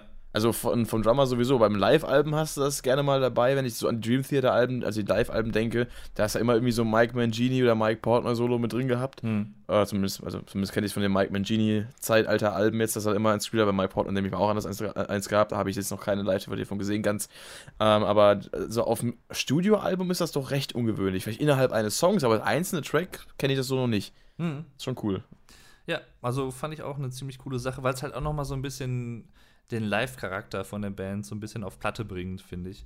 Ja, so ähm, dieses, diesen, diesen Jam-Proberaum-Flair, wobei natürlich durch das äh, mittlerweile sehr ausgereifte Soundbild auch immer mehr verloren geht. Genau. Jetzt nicht im negativen Sinne so, aber wenn du jetzt zum Beispiel Undertow hörst oder sowas, hast du das Feeling halt viel mehr. Es kommt halt doch durch die, durch die Dynamik und so zustande, mhm. dass dann eben auch teilweise das, das äh, gleiche Riff über mehrere Minuten hinweg in verschiedensten, äh, ich sag mal, dynamischen Ausführungen durchgezogen wird, was auch immer so von Tool immer so, so, so eine geile Eigenschaft ist, weil es, es braucht nicht mal irgendwie großartigen Hin- und Herwechsel, um spannend zu bleiben. Und das hat auch was von, vom Proberaum, dass du halt irgendwie so, so einen Riff dir gerade irgendwie so zurechtlegst und dann jammst du da irgendwie eine Viertelstunde drauf rum und es ist irgendwie trotzdem geil, weil du es immer anders verpackst. Ja. Und das machen die halt zwar nicht in einer Viertelstunde, aber ich sag mal so ein paar Minuten immer. Richtig. Aber wenn du halt dann so ein ausgereiftes Kla äh, Klangbild außenrum hast und weißt halt, die haben halt keinen Keyboarder, der irgendwie noch zwischendrin irgendwelche Samples reinhaut oder irgendwelche äh, Pads da spielt, dann denkst du halt schon so, ja, okay, es ist halt auch kein, kein Proberaum-Szenario. Genau. Aber ja. Falls ihr euch übrigens fragt, okay, wenn es diese Keyboard-Sequenzen gibt, wer spielt die denn live?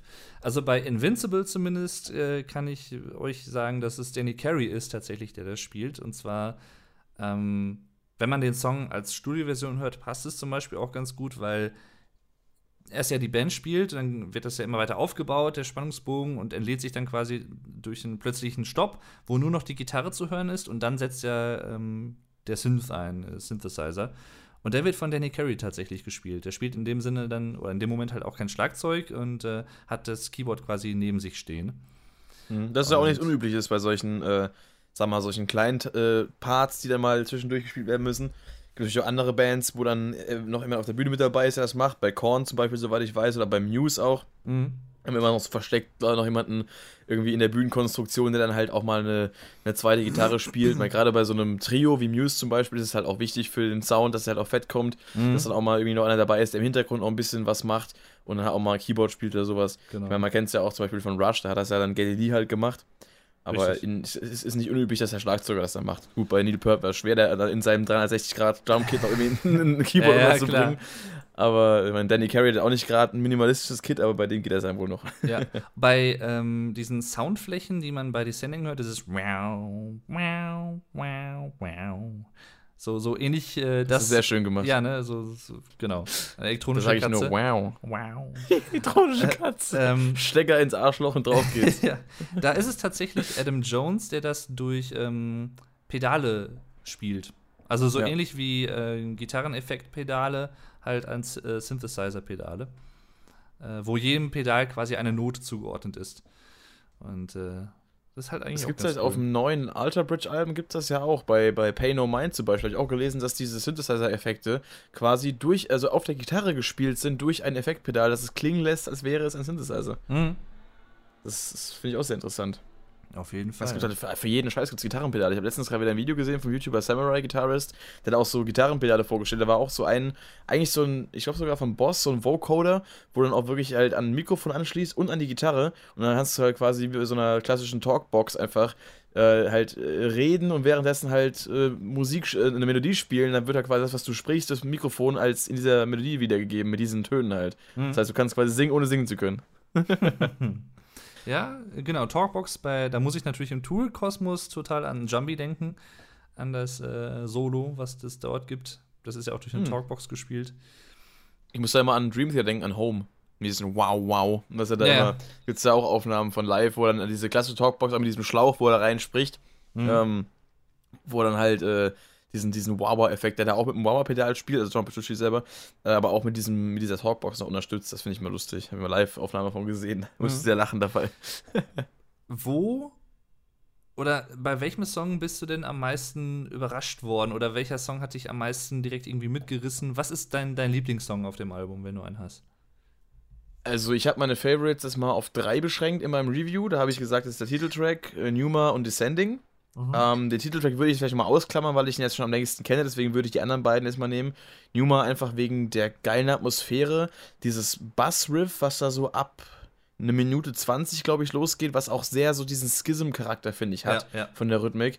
Und den Song auch mit diesen, diesen Bongo-Drum-Rolls am Anfang, das ist, diese Atmosphäre ist einfach komplett geil. Und bei Descending hat mich wirklich auch eben die, äh, die Lead-Gitarre halt wirklich gecatcht, weil da auf dieses Riff am Ende nochmal war, ich weiß, war auch dieses Riff, was er, was Adam Jones mal auf Instagram gepostet hatte, kurz Mhm. bevor dann die Songs erstmal live gespielt wurden. Genau. Das ähm, finde ich komplett geil. Also die beiden Songs haben mir es besonders angetan. Muss Ja. ich jetzt mal so sagen. Also Numa ist tatsächlich auch einer meiner neuen Lieblingssongs da. Ähm, das ist so ein schönes Lied, einfach nur. Ja. Und auch gar nicht mal, wie soll ich sagen, ist großartig mit zig verschiedenen, sehr komplexen Strukturen oder Bestandteilen innen drin, aber das ist halt einfach eine sehr einnehmende auch Atmosphäre, finde ich. Ähm, Na eben. generell würde ich tatsächlich behaupten, äh, fürs ganze Album jetzt gesprochen, vielleicht, es ist jetzt einfach nur mein Eindruck, vielleicht ist es auch nicht so, aber ich, ich würde tatsächlich sagen, dass das mit eins der noch eingängigeren, proggigen Tool-Alben ist im Vergleich. Ähm, also es ist auf jeden Fall eingängiger, finde ich, als ähm, Anima zum Beispiel. Anima ist Ja. schon ein bisschen sperrig. Das war halt aber damals auch noch so ein bisschen die Übergangsphase zum Stil von Undertow, der noch so äh, roh war und ein bisschen noch nicht so proggy. Zu Lateralis, was schon ziemlich proggy ist im Vergleich. Mhm. Ähm, Ich muss auch sagen, Anima war für mich, ist bisher immer noch das Album, was ich am wenigsten gehört habe, wo ich auch irgendwie am wenigsten den Zugang zu finde. hm. Also ich habe es zwar schon mal ganz durchlaufen lassen, habe es auch irgendwie so im Hintergrund so, so schon so enjoyed, sag ich mal, äh, Anglizismen, lol. Aber ich habe jetzt äh, irgendwie, ist mir davon auch nicht so viel im Kopf geblieben, abgesehen so von Stinkfist, was ich ja vorher schon kannte, oder 46 and 2, oder halt die Eier von Satan, weil die Eier von Satan, äh, muss man nicht viel zu sagen, glaube ich. Und keine Eier. Jedenfalls, ähm, das äh, Album ist aber trotzdem irgendwie, ich bekomme da nicht so einen richtigen Überblick. Ich muss dann wirklich noch ein paar Mal reinhören, glaube ich Das auch. hat bei mir tatsächlich auch relativ lang gedauert. Mittlerweile, ich habe zum Beispiel, wo ich gar keinen Zugang zu gefunden hatte, war äh, Third Eye, unser Mhm. letzter Song. Äh, aber mittlerweile auch total geil. Allein diese, ähm, der, der Sound der Gitarre am Anfang, dieses total schrebblige und ähm, dissonante, das, das ist total geil. Das habe ich so noch nie irgendwie gehört in dem Stil. Äh, so diese T Gitarrentexturen einfach. Ähm, und interessanterweise, korrigiere mich, wenn ich falsch liege, aber äh, ich habe tatsächlich mit dem Song zu Tool gefunden und Tool schätzen gelernt, den du nicht so schön findest, äh, und zwar Und Anima. zwar? Anima, tatsächlich, ja. Mit dem Song, das war der erste Song, den ich so bewusst von Tool gehört habe, wenn ich mich Okay, krass. entsinne. Ja. Mhm. Und daraufhin habe ich halt auch äh, mich mehr reingehört und so, weil, also mir war die Bega- Band halt schon ein Begriff und durch eine Freundin ähm, bin ich halt immer wieder so drauf gekommen und sowas alles. Und dann habe ich mir irgendwann das auf meinen schönen alten Philips MP3-Player geladen. Äh, man habe ihn selig. Das Leider waren noch Zeiten, damals, als die Gummistiefel aus Holz waren. Der hat 14 Jahre hat er funktioniert. Ich habe den noch bis letztes Jahr benutzt und dann ging er leider nicht mehr. Im Winter ist er dann Geil. irgendwann. Ja, das war echt schön. Ist er, ist er die Kälte totgestorben? Ja, irgendwie sowas leider. Ähm, Irgendwie sowas. und da habe ich halt das draufgepackt und sowas. Und ja, seitdem äh, bin ich eigentlich so Tool-addicted, kann man sagen. Tool Ja, ist aber ist auch so eine Band, finde ich. Mir geht's, das ist genauso wie bei anderen Progressive äh, Rock oder Metal Bands oder progressiveren Bands in generell. Tool ist so eine Band für mich, wenn man wirklich einmal einen Zugang gefunden hat, dann kommt man auch nicht wieder los. Also dann, dann, die sind dann halt schon Teil des Lebens, finde ich irgendwie. Ähm, Ja, Teil des Schiffs, Teil der Crew. Richtig. Und äh, das ist jetzt nicht so eine Band, die ich jetzt wie andere Bands zum Beispiel mal eine Zeit lang höre und dann irgendwie nicht mehr so für einige Monate. Tool höre ich eigentlich äh, regelmäßig, würde ich fast behaupten. Also jetzt äh, Mhm. nicht auch. Das ist bei mir jetzt auch so, seit ich es angefangen habe, ist vor ein paar Monaten. Ich habe jetzt auch eigentlich jede Woche mindestens einmal irgendwie Tool gehört. Mhm, genau. Also ich, ich kann mich nicht daran entsinnen, wann das letzte Mal wirklich eine Woche war, wo ich nicht zumindest an einem Tag irgendwie mal zugehört habe. Und äh, interessant übrigens auch, ähm, ich weiß nicht, vielleicht geht es euch ja auch so oder dir oder beiden. Äh, bei dem Album, das ist jetzt, ich sag mal, erst seit vorgestern draußen. Wir haben heute, wie gesagt, den 1.9., wo wir das aufnehmen, 1.9.2019. Das Album ist am 30.08.2019 erschienen. Das ist richtig. Und ja, ja, soll das denn? YouTube Kacke. Ja, ja, Vergessen wir das. Das war, das war nicht mal kacke. das ist richtig. Ich glaube, das, das war bei ähm, äh, Aktenzeichen YY. Äh, da, das ist richtig. Ja, ja. Das habe ich jetzt gar nicht bewusst so gesagt. Das war aber schon nicht schlecht. Aber auf jeden Fall. Scheiß Erik.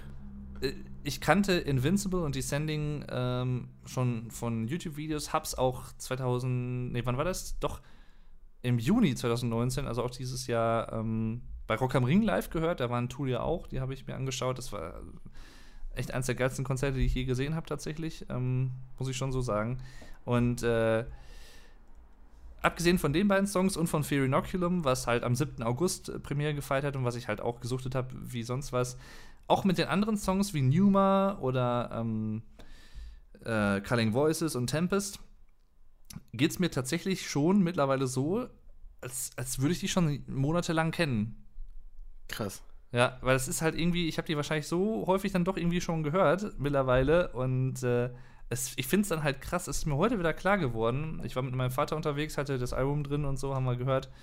Und da dachte ich mir halt schon, irgendwie, es fühlt sich so, als wenn du die Songs schon monatelang kennst, obwohl die erst seit zwei Tagen draußen sind und du kennst die erst seit zwei Tagen. Das ist aber schön.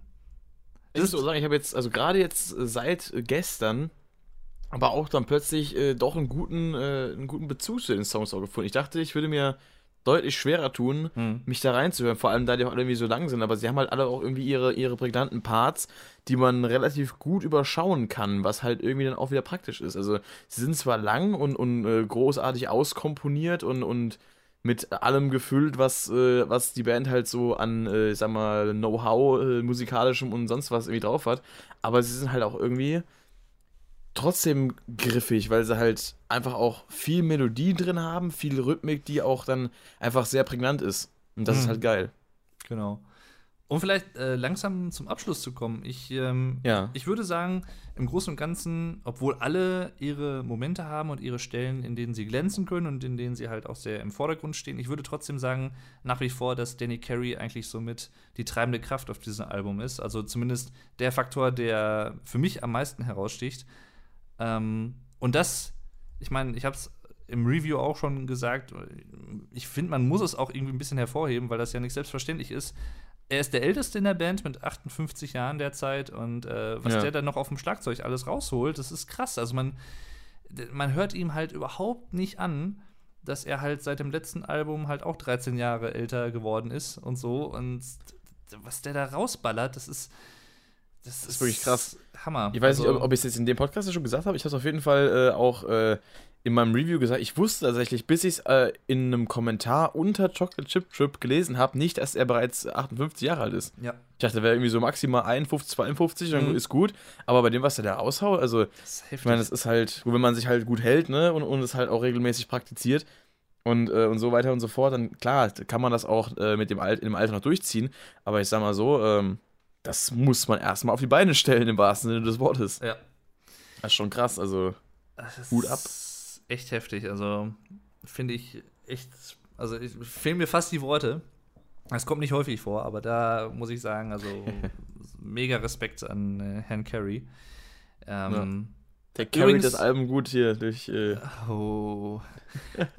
LOL. Übrigens haben ähm, alle Bandmitglieder äh, tatsächlich im Vorfeld äh, auch Podcasts äh, gegeben, beziehungsweise waren in Podcasts zu Gast oder halt auch in Interviews. Und übrigens auch halt Danny Carey. Und das, das fand ich eigentlich auch mal ganz gut, weil ich habe den noch nie wirklich länger reden gehört. Ich habe den schon mal äh, in, in Interviews mal kurz gehört oder so, aber so längere, ich glaube eine Dreiviertelstunde im Podcast oder sowas, war schon sehr interessant. Hm. Und äh, ist halt, wirkt halt auch wie so ein Vollsympath, auch wenn man den mal irgendwie sieht, äh, wenn er über Schlagzeugspielen redet und sowas. Ist halt so, so ein Knuddelriese, kann man fast schon sagen. Ja, Einfach, das es trifft, ist- glaube ich, ganz gut. Ja, weil der ist, ich, ich weiß gar nicht, wie groß, also irgendwie knapp 2,4 Meter vier oder so. Ähm, Ich habe irgendwie so 1,96 gelesen, aber das ist trotzdem schon groß. ja, das ist äh, echt krass. Ja, aber wie gesagt, alle haben halt auch ihre Momente. Justin Chancellor am Bass natürlich auch. Ähm, Klar, also gerade bei Newman halt dieses Riff da, Ja. ist schon richtig. Oder auch die Melodie, ich meine, es war auch bei, bei Descending nach diesem Meeresrauschen-Intro, gut. Hm. äh, ich auch gesagt äh, im Review, wie, wie auf der Entspannungskassette der Großmutter. Ja, das ist tatsächlich aber auch, da würde ich sogar auch fast sagen, das ist eigentlich schon fast eine Neuerung für äh, Tool, weil so eine atmosphärischen, ich sag mal sowas, so, so Meeresrauscheffekte und sowas, äh, das hat man vorher auch nicht gehabt. Also das ist schon, Lediglich bei äh, 10.000 Days hier die Gewittereffekte Genau. im Hintergrund. das hat Aber das, genau. war, auch- das war auch der, der Einzelfall, wie ich meine. Mhm, richtig, also das würde mir jetzt auch noch einfallen als Beispiel, aber ansonsten, nee, ich glaube, sonst, sonst war es das irgendwie. Und danach kommt dann aber auch dann bei Descending diese, diese geile Bassmelodie, darauf wollte ich hinaus. Ja. Und das äh, kann ich euch auch äh, sagen, vielleicht haben einige schon jahrelang darauf hingefiebert und es ist endlich geschehen. Und zwar hat Danny Carey seinen Gong benutzt. seinen großen Oh ja. Gong, den er hinterm Schlagzeug stehen hat, und zwar unter anderem auch bei Descending. Das ist eine sehr schöne Stelle übrigens, wenn er den benutzt. Das ist so richtig so Bong. Ach, geil. Ich weiß nicht, es, es kommt am Ende von Chocolate Chip Trip, macht das doch auch, oder? Da kommt's auch, richtig. Mhm. Bei Descending ist mir gar nicht aufgefallen. ja, ja, doch, doch. Zumindest nicht bewusst. Das ist. Wir wollen ähm, achten. lass mich raten. Äh, Warte mal, wo war das denn? War das am Anfang vom Gitarrensolo oder so? Bei Tempest übrigens gibt es ein Gitarrensolo, was, glaube ich, um die vier Minuten lang geht. Das ist äh, auch sehr, sehr geil. Ich meine, das wären quasi sogar vier Minuten gewesen. Fall. Ja, ja. Das hat er auch, glaube ich, mal in irgendeinem Interview gesagt gehabt, dass er da Mhm. so ein ewig langes Solo Ja, rausgehauen hat. natürlich ist es jetzt noch zu früh, um wirklich zu sagen, wo sich das Album einordnen wird im Tool-Kosmos. Absolut. Und Das muss äh, noch äh, ein bisschen ziehen. das muss halt reifen, wie Maynard's Wein halt auch, ne? Und Richtig. aber das wird's auf jeden Fall. Ich werde es äh, nach wie vor auch äh, demnächst auch wieder häufig hören, denke ich mal. Und äh, Absolut, ey. ja, ich, ich freue mich einfach. Ich, ich, wenn ich überlege, die letzten Jahre, es wurde immer wieder angekündigt und dann ist dann doch irgendwie nichts passiert und wir gehen jetzt ins Studio und dann sind sie doch nicht ins Studio gegangen und dann widersprüchliche Informationen, die rauskamen und sowas. Du kannst es, das ist echt, sei froh, dass du das nicht miterlebt hast, weil das war echt schon, Ja, ich habe das alles, ich hab alles im Nachhinein natürlich mitbekommen, so aus, aus Memes und, und Artikeln, gerade auf ultimateguitar.com, manchmal Mhm. rumtreibt. Und dann gab es auch mal so Aufzählungen, Ja, wie ja. oft, letzt, gerade letztens gab es die Aufzählung, wie oft sie es angekündigt haben und es dann nicht kam oder sowas, auch witzige Richtig. Artikel.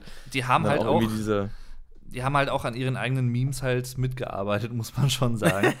ja, äh, irgendwie schon, ne? und haben halt vielleicht auch ein bisschen selber getrollt, das könnte ich mir halt auch gut vorstellen, aber Ja, also gerade Maynard halt ist ja, ist ja eh der größte Troll, der rumläuft. das Also war halt schon ja- hart. Sie haben ja auch gesagt, ähm, das vielleicht noch so als Abschluss dazu auch, äh, dass, oder Maynard hat es zumindest gesagt in einem äh, Interview, was ich mit ihm gesehen habe, dass sicherlich ein Faktor, warum es jetzt auch so lange gedauert hat und irgendwie dann doch immer nicht vorankam, sicherlich auch war, dass so dieser Erwartungsdruck einfach da war, nach so vielen Jahren jetzt. Ja, klar. Würden die Fans das halt annehmen oder die Zuhörer? Ähm, kann man es noch so, äh, komm, also kann man die Sachen so prägnant ähm, spielen, komponieren, auf den Punkt bringen, aufnehmen, wie auch immer? Und ja, ich denke mal, Erwartungshaltung hat halt auch ziemlich mit reingespielt. Könnte ich mir sehr gut vorstellen. Ja, klar. Natürlich, das ist die Frage aller Fragen und was natürlich auch die Fans, äh, die Fans, sag ich schon, die Zuschauer hier äh, von uns auch interessiert. Ähm, findest du denn nach all dem Warten, das du jetzt auch auf dem Buckel hast, hat es sich gelohnt? Ist der Hype, äh, ist es im Hype gerecht geworden? Was sagst du denn? es ist, äh, ist ja sowieso immer schwierig, einem Hype gerecht zu werden, weil äh, ich sag mal, in neun von zehn Fällen ist der Hype tatsächlich ein so großer Hype, dass man dem gar nicht gerecht werden kann, selbst wenn es sehr, sehr, sehr, sehr, sehr gut ist. Ja. Ähm, ich versuche mich halt immer nicht so vom Hype mitreißen zu lassen, obwohl ich natürlich trotzdem irgendwie selber gehypt war, weil einfach durch die Zeit, die verstrichen ist und weil ich halt die Ja. Band einfach sehr mag. Das bleibt halt da nicht aus. Das kann man nicht ganz von sich fernhalten, finde ich, aber konnte ich zumindest nicht. Ähm, ich, ja, also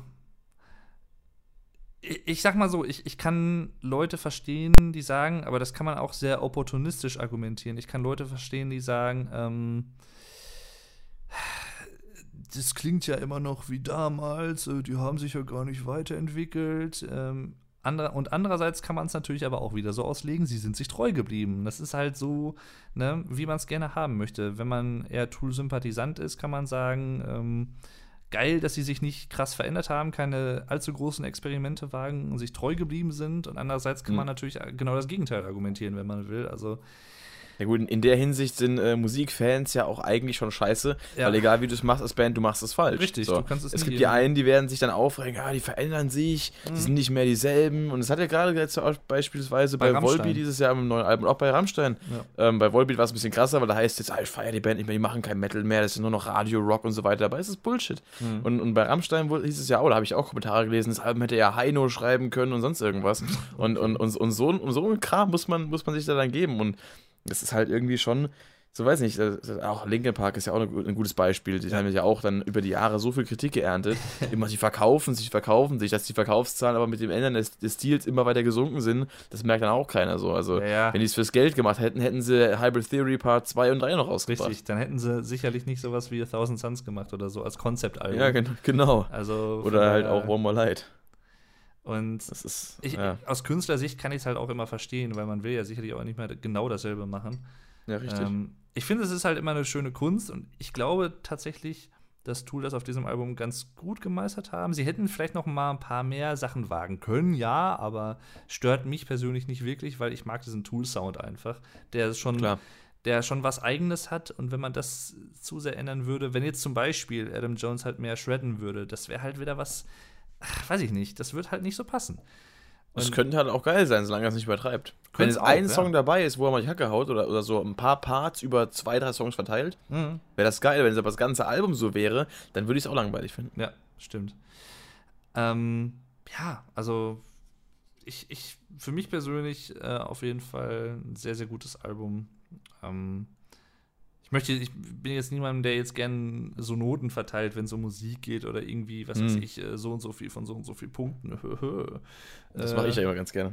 ja, ich habe das früher auch ganz gern gemacht, aber mittlerweile weiß ich nicht. Ja, dann, dann, werden auch immer, dann tendieren Leute auch dazu, dann die Alben miteinander zu vergleichen. Ich habe auch Ja, äh, ja. einen Kommentar bekommen gehabt, als ich dann dem Slipknot-Album 8 Punkte gegeben habe von 10, aber dem Volbeat-Album 8,5. Mhm. Das war dann auch, da kam auch dann so die scherzhafte Bemerkung Fanboy tss, mit so einem Zwink Zwinkersmiley. Da dachte ich, ja, okay, der, der macht Spaß, ja. Ja. Aber im ersten Moment klingt das halt so, was, du gibst dem Album weniger Punkte als dem, das ist doch viel besser. Mhm. Ja, persönliche äh, Einschätzung. Ich meine, ich habe zu Volbeat einfach eine, eine, eine krassere Beziehung auch äh, als zu Slipknot äh, und, und deswegen rate ich das dann auch irgendwo subjektiv einfach höher. Und wenn es nur 0,5 Punkte sind, so. Mhm. Das ist halt, gut, das Tool-Album habe ich jetzt, habe ich jetzt so deutlich besser äh, bewertet, wirst du dann wahrscheinlich dann sehen. Ich will es Okay. nicht spoilern. Ja, ich, Aber, äh, ähm, ist es schon oben, das Review? Noch nicht, nee, nee, nicht mal geschnitten. Okay. Es ja erst, es ist, es ich habe ja erst quasi 10 Minuten oder so vor äh, äh, Beginn dieser Aufnahme hier den äh, Aufnahmebutton der Kamera wieder ausgeschaltet. Oh, okay, krass. Von daher, also heute ist volles Programm. Nee, also das, äh, aber ja, also wenn ich dann Mhm. auch wirklich solche Alben rate, ich rate das immer aus dem Standpunkt so, ja, also was denke ich jetzt gerade drüber? Wie hat es mich jetzt so mitgerissen? Was, wa, was für Potenzial sehe ich auch in dem Album? Weil es ist ja so, wenn ich ein Album review mache, ich, nehme ich das Review meistens an dem Tag auf, wo das Album rauskommt. Das heißt, ich habe es maximal fünfmal gehört, weil ich es mir wirklich äh, per äh, Druckbetankung reinballer. Mhm. Meistens höre ich es einmal donnerstags auf freitags nachts, wenn ich dann halt äh, um 0 Uhr, bevor ich pennen gehe noch, so ziehe ich mir nochmal rein. Habe ich jetzt die Woche auch gemacht. Deswegen war ich auch erst dann nachts irgendwie um, um zwei im Bett, Äh, was auch nicht so geplant war. Aber was tut man ja alles? Aber dann im Endeffekt kann ich auch nur äh, ungefähre äh, Erwartungen äh, bewerten, weil in der, innerhalb von äh, fünf, sechs Stunden kann man sich so ein Album nicht wirklich intensiv genug geben, um jetzt eine richtige Meinung, eine, eine, eine ausgereifte Meinung abzugeben. Mhm. Das hattest du ja in deinem Review auch gesagt. Und äh, da, da brauche ich das mindestens einen Monat oder zwei. Mindestens. Ja. Also bei, bei Rammstein habe ich es auch gemerkt. Also mittlerweile feiere ich das Album viel, viel mehr als am ersten Tag. Und da könnte ich locker aber auch nochmal äh, einen Punkt oder, oder anderthalb draufklatschen im Vergleich zu den acht Punkten, die ich da gegeben habe, als es rausgekommen ist. Und die waren schon großzügig, weil ich dachte so, hm, Mhm. ich muss es mir schon teil Song, songweise schon ein bisschen reinzwingen. Aber mittlerweile finde ich es komplett geil, wenn man mal den Bezug dazu aufgebaut hat. Und deswegen, ich, ich Mhm. äh, bewerte halt auch Potenzial, was ich in dem Album spüre, was äh, mich dann im Laufe der Zeit noch äh, äh, quasi zu sich heranzieht. Mhm. Und hatte das Album jetzt halt aufgrund der, der Vielfalt und aufgrund der Songs, die halt auch sehr, äh, sag mal, reichhaltig an, an musikalischer Information sind, da habe ich halt eine Menge Potenzial gesehen. Und da mich jetzt schon so viel äh, quasi angesprungen hat, um nochmal auf das Descending-Solo zum Beispiel zurückzukommen, so was mir halt direkt äh, so ins Gesicht gesprungen ist aus dem Song heraus, das habe ich dann auch schon irgendwie so alles mit, äh, mit reingenommen und deswegen ist dann halt meine Wertung zustande gekommen. Aber ich sage jetzt halt nicht, da ist das, das bewerte ich jetzt so und so viel, weil das andere Album schlechter war. Mhm. Nach dem Motto, das mache ich nicht. Aber Ja. naja. Das mal so als äh, abschließende Worte zu dem Thema. Also, das Einzige, was ich halt hoffe, ähm, ist halt, dass es nicht das letzte Album von Tool gewesen sein wird. Man weiß es halt nicht. Ich meine, wie gesagt, die, die werden halt alle nicht jünger. Äh, Danny Ja. Carey wird in zwei Jahren 60, also. Stimmt, also müssen sie sich ranhalten. Also Ich habe auch, glaube ich, äh, gelesen, dass, dass äh, die eventuell noch eins machen wollen, dann sich auch ein bisschen mehr beeilen wegen eben dem Voranschreiten halt Ja. auch. Richtig. Und Also ich hoffe mal, das ist äh, richtig, was, was ich da gelesen habe. Mhm. Ich, was halt auch äh, durchaus das befördern könnte oder sagen wir mal zumindest Theorien bekräftigen könnte, dass das nächste Album nicht 13 Jahre auf sich warten lässt, ist, dass sie mit dir mal vor diesem 13 Jahre noch Ja, warten. das Ja. ja, Danny Carey ja schon über 70. ja, ja, ist krass, ne? Mit 71 nochmal. Wäre aber, hätte aber auch irgendwie was, so ein Alterswerk halt, ne? Ähm, nee, aber was halt auch noch mit reinspielen würde und das irgendwie ein bisschen bekräftigen könnte, ist halt der Umstand, dass mit diesem Album der Vertrag erfüllt wurde, den sie noch hatten. Ja. Äh, weil das jetzt das letzte Album war, was sie halt quasi noch bringen mussten. Was Mhm. jetzt nicht so klingen soll, wie von wegen, wir mussten jetzt noch ein Album aufnehmen, wir wollten es aber gar nicht, das sicherlich nicht. Ähm, Hätten aber sie so gemacht, hätten sie das Album nicht nach 13 Jahren erst gebracht. Richtig. Und äh, ja, das ist halt jetzt, glaube ich, auch nochmal ein Umstand, der das Ganze vielleicht noch beschleunigen könnte. Richtig, weil jetzt haben sie ja zum Beispiel auch dann noch äh, eben das, den Online-Markt noch so ein bisschen für sich, also im Ende im Sinne von Download, Streaming und so genau, weiter. Genau. Und können da dann auch dann noch ein bisschen mehr rausholen, woran sie sicher interessiert sein werden. Das ist ja Mhm. klar. Richtig. Ja. Also es gibt natürlich noch viel, viel mehr, was man jetzt noch hätte erwähnen können und erzählen können. Und sicherlich ist es auch so wie meistens, dass mir nach dem Podcast auch noch zig Sachen einfallen, die ich noch erwähnen wollte und hätte erwähnen Ich würde, ich würde einfach sagen, wir machen das so, so gegen Ende des Jahres machen wir nochmal einen Podcast zu dem Album Mhm. und dann reden wir mal drüber, wie es sich bis dahin entwickelt hat. Weil das Jo. könnte ganz spannend werden. Das Ich werde Ende des, gegen Ende des Jahres werde ich sowieso auch auf meinem Kanal, vielleicht machst du das ja auch, das ist was Anstoß, werde ich sowieso wieder ein Ranking machen mit meinen äh, Lieblingsalben des Jahres, wo ich mir dann, also Releases, und da werde ich mir dann auch jedes Album nochmal im Detail anhören und bis dahin natürlich auch äh, in meinen alltäglichen Musikgebrauch quasi aufnehmen. Mhm. Und dann bis dahin ist immer nochmal eine ganz andere Welt, was da rauskommt. Also da kann man auf jeden Fall, denke ich, nochmal drüber quatschen. Ja, sehr gerne. Und ähm, Sehr bin ich mal gerne. gespannt, äh, wie wir dann darüber reden. Vielleicht finden wir es dann Richtig. scheiße. Nee, was?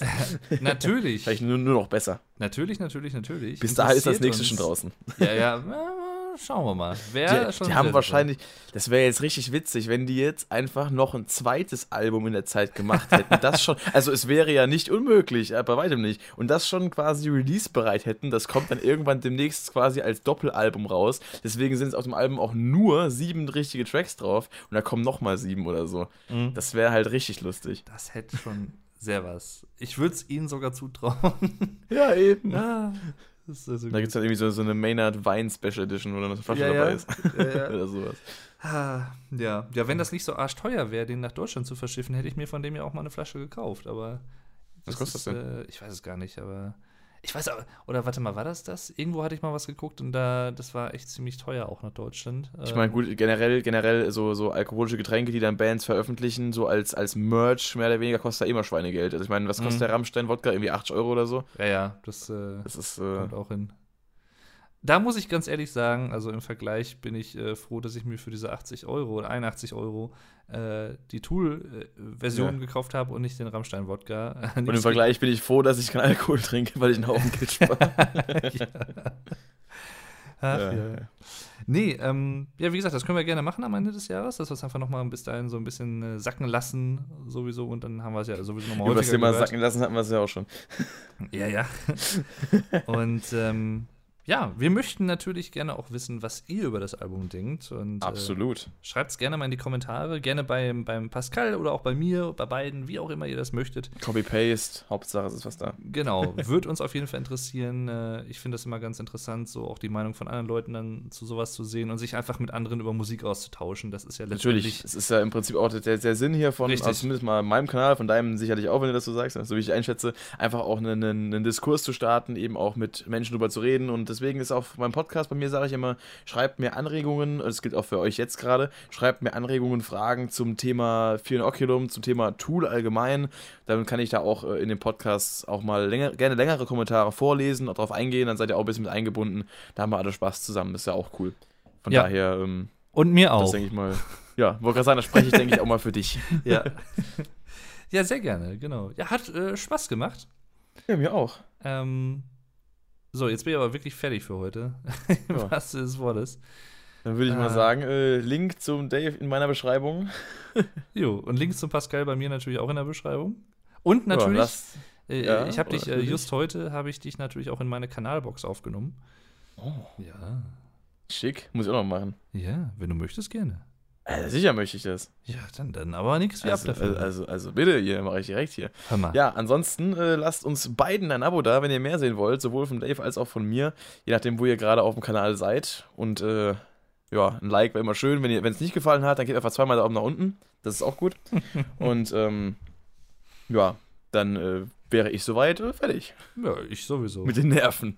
Ja. Ich bin schon lang fertig. Absolut. Ah, zum Glück sind wir jetzt geimpft.